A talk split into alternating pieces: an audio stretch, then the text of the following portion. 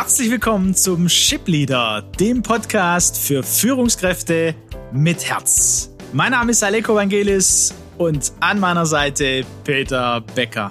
Gemeinsam sind wir auf dem Weg, aus Führungskräften Führungspersönlichkeiten mit Herz zu entwickeln und damit Deutschland zur weltweit führenden Nation im Umgang mit Menschen zu machen.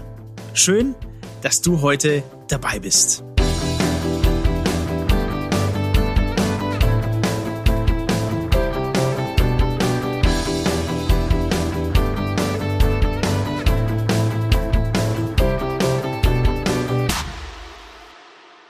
Heute mit einem ja, schönem, speziellem Thema, vielleicht auch außerhalb der Reihe. Peter und ich haben uns gefragt, weil es äh, immer wieder auch schon zu hören war. Die Führungskraft der Zukunft, die man sich wünscht, die sollte wie ein Coach sein. Und die Frage haben wir uns vorgenommen und äh, der Peter hat auch direkt reagiert gehabt, als wir uns das damals so überlegt haben. Und ich bin gespannt auf unseren Espresso für die Führungskraft heute. Peter, sollte die Führungskraft nicht nur der Zukunft, sondern auch der, der, der, der nahen Gegenwart ein Coach sein? Also ich glaube, Aleko, für diese, um diese Frage zu beantworten, müssen wir differenzieren. Differenzieren zwischen ähm, Verhalten oder Einstellungen, die ein Coach mit sich bringen sollte, auf der einen Seite, und die Frage der Rolle. Das hat für mich eine Auswirkung. Bin ich Führungskraft oder bin ich Coach? Dann sage ich mal, ähm, also ein, eine Führungskraft kann nicht gleichzeitig die Rolle eines Coaches annehmen, sollte das auch nicht, weil es mindestens fünf Gründe gibt, die dagegen sprechen. Okay, verstehe ich dich dann richtig. Also du differenzierst zwischen Rolle zum einen und Haltung ähm, zum anderen. Ja, nur als, nur als Beispiel, als Führungskraft habe ich zu meinem Mitarbeiter eine hierarchische Organisationsbeziehung. Mhm. Und damit besteht äh, immer eine gewisse Abhängigkeit und damit auch eine gewisse ähm, manchmal gar nicht wahrnehmbare Begrenztheit in der Freiheit zu antworten und sich miteinander auszutauschen. Also von daher äh, funktioniert es an der Stelle für mich schon mal gar nicht. Und trifft es dann auch, ähm, ich gehöre zur, zur jüngeren Generation und bin jetzt auch schon im mittleren Alter, das heißt, es gibt noch jüngeren, da spricht man von flachen Hierarchien. Würdest du es auch in solchen Kulturen, Start-up-Kulturen ähm, oder auch die, die großen Konzerne versuchen ja auch mittlerweile ne, mit flachen Hierarchien, würdest du sagen, auch da sind Grenzen gesetzt und muss man genauso Acht geben, wenn eben die Rolle der, des Teamleiters, des Vorgesetzten, des, äh, des, des Geschäftsführers ist, dass das immer noch zählt? Ja, ich denke, es gibt im Endeffekt immer irgendwo auch in einer flachsten Hierarchie irgendwo eine, eine hierarchische Beziehung. Es gibt jemand, der letztendlich die Macht hat, über mein Gehalt zu entscheiden, der mich einstellen, entlassen kann.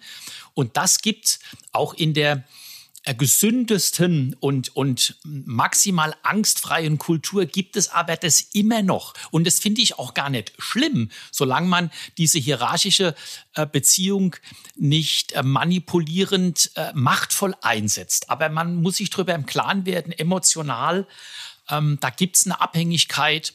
Ähm, und deswegen kann die Führungskraft als Rolle nicht gleichzeitig Coach sein. Mhm. Ja, das, dem, dem kann ich, äh, ja, das kann ich gut nachvollziehen. Was, was gäbe es denn noch, wo du sagst, Achtung, das spricht dagegen Führungskraft als Coach? Ein zweiter Grund, warum es meines Erachtens nicht funktioniert, hängt mit der Tatsache zusammen, dass eine Führungskraft ja mit dem Mitarbeiter ein Ziel erreichen muss und muss sich damit auch in den Zielerreichungsprozess, selbst wenn er delegiert, er bringt sich irgendwo mit ein. Er muss sich mit einbringen, vor allem wenn die Ziele gefährdet sind. Ähm, und es ist auch so, dass in der Regel der Vorgesetzte dann ein Stück weit ja auch eigenes Fachwissen mitbringt, manchmal sogar mehr hat in, aufgrund einer bestimmten Situation. Und Coaching ist ja für mich per Definition ähm, ergebnisoffen. Das heißt, ich begleite einen Mitarbeiter. Ich verfolge keine Ziele. Wir nannten das in meiner Ausbildung diese Haltung der Askese. Ähm, ich bin als Coach der Prozessexperte. Ich führe das Gespräch, ja. Aber ich darf niemals in diese Fachexpertise reingeraten, dann am Ende noch die Rolle des Schattenmanagers überlebe, damit in den Verantwortungsbereich meines Klienten einzugreifen. Das geht nicht. Auch hier nehme ich wahr, dass es äh, eben die Gefahr von gewissen Abhängigkeiten besteht, ne, die per se dann da sind. Und die Gefahr wäre viel zu groß, ähm, da vom, von der Führungskraft, vom Chef her, eine Rolle zu spielen, Verantwortung zu übernehmen. Manipulieren fällt bei dir immer mal wieder. Das hört man ja nicht so gerne. Aber ich glaube, das passiert oft unbewusster öfter, als man als man es vielleicht manchmal lieb ist, oder? Ja, das kommt natürlich auch wieder auf den Grad der Reife der Persönlichkeit ähm, an. Aber ja, es ist es, die Führungskraft hat äh, ein Ziel. Und das ist ja auch okay, denn sie hat ja eine Verantwortung in der Organisation. Und, und damit hat gibt es da eine andere, andere, andere Beziehungsebene als beim, beim Coach. Aber es gibt ja noch weitere Gründe. Also wenn ich gleich mal den dritten Grund das, aufgreifen darf. Klar, ja, natürlich. Ähm, der Vorgesetzte ähm, hat ja auch immer na, ich, ich möchte es anders formulieren, sehr häufig, ich schwarz-weiß formuliert äh, immer, nein, sehr häufig haben Vorgesetzte einen Glaube an die eigene Grandiosität. Das heißt, sie glauben von vornherein, sie sind ja in diese Position reingekommen, weil sie besser sind, weil sie mehr wissen äh, als der Mitarbeiter. Und dann tendieren sie dazu, auch ähm, den Mitarbeiter nicht in dem Sinne äh, ähm, Verantwortung zu geben und, und, und dessen Wissen auch, auch ähm, einzubringen. Und wir leben ja heute in der Wissensgesellschaft in Organisationen, wo die Mitarbeiter häufig mehr äh, wissen, weil sie näher am Prozess dran sind. Und äh, wenn dann der Chef an die eigene Grandiosität glaubt, weil er da einfach noch ein Problem damit hat, ja, ähm, dann hat der Mitarbeiter immer, muss gegen den Widerstand kämpfen, den Chef zu überzeugen, äh, dass es hier doch eine, eine, bessere oder eine ganz andere, äh, innovativere Lösung gibt. Also von daher, dieser Glaube an die eigene Grandiosität ist auch ein Stolperstein, wenn die Führungskraft meint, auch die Rolle des Coaches äh, einnehmen zu können. Das passiert ja, wenn das eine, eine, eine, Fachkraft ist, die zur Führungskraft geworden ist, ne, vor allem, ja. In diesem Fachgebiet bin ich ganz stark. Da haben wir in anderen Podcasts, Peter, ja davon gesprochen, dass es da Veränderung braucht, ne? dass, der, dass die Führungskraft viel mehr auf Führung aus ist. Und das würde doch wiederum mehr in so eine Richtung Coaching auch sprechen von Führungskraft äh, der Zukunft, oder nicht? Ja, deswegen sagte ich ja am Anfang, Haltungen und, und ähm, Einstellungen und Verhalten dem Mitarbeiter gegenüber kann ich mir sehr, sehr wohl äh, aus dem Coaching mit aneignen und übernehmen. Also wir sprechen ja im Coaching auch von der klientenzentrierten Gesprächsführung nach Carl Rogers, also wo der, der Klient im Mittelpunkt äh, steht, wo ich mich auf ihn konzentriere, weg von mir schaue. In dem Sinn der Mitarbeiter dann. Ja, ne? aktiv mhm. zuhören ist etwas, ne? Nachfragen, ja, positive Verstärkung. Also es sind alles ähm, auch die Haltungen, ethische Grundhaltungen, dass ich ich in meinem Mitarbeiter dieses, äh, dieses äh, Wesen sehe, dieses, in, dieses Individuum mit all seinen Potenzialen, das sind ja so Grundhaltungen, die kann ich als Führungskraft leben. Deswegen bleibe ich aber immer noch in meiner Rolle.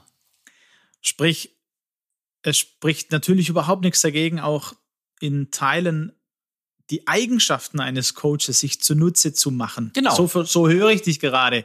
Und in dem Sinne dann auch punktuell vielleicht auch der Coach zu sein. Aber es ist äh, achtsam darauf zu bleiben, dass ich im Grunde die Führungskraft bin und die anderen eher abhängigeren Komponenten überlappen und ich zum Beispiel meinem Mitarbeiter eher ähm, ein Coaching von außen äh, zugestehe, gut zugestehe, ihm was Gutes tun will, weil die Rolle des Coaches dann wirklich eine andere ist. Ich denke, es ist wichtig, dass wenn ich als Führungskraft aus dem, was ich in meiner Coaching-Ausbildung gelernt habe, ähm, etwas meinem Mitarbeiter noch mitgeben will, dass ich dann auch tatsächlich eine, einen Rollenwechsel vornehme und dem Mitarbeiter das auch kommuniziere, äh, indem ich zum Beispiel ähm, dann in dem Gespräch mit dem Mitarbeiter das nicht in meinem Chefzimmer mache, also dann auch einen räumlichen Wechsel vorzunehmen, sagen, hey, äh, wir machen jetzt mal eine Einheit und die ist dann außerhalb, außerhalb des, des Raumes, wo schon, wo schon der Raum dieses, diese spezielle Beziehung auch repräsentiert. Das machen wir auch im Coaching so, dass wir oft auch die Stühle wechseln, um bewusst auch einen Rollenwechsel zu vollziehen.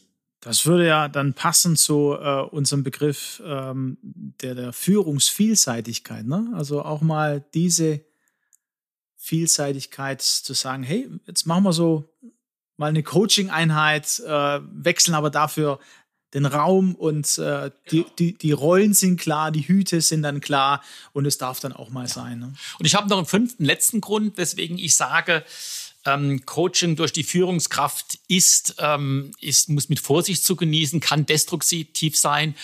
Und ich sage mal, das ist auch diese fehlende ähm, ähm, psychologische ähm, Fähigkeit, die, die fehlende psychologische Schulung, dieses Wissen, mit diesen Dingen auch umzugehen.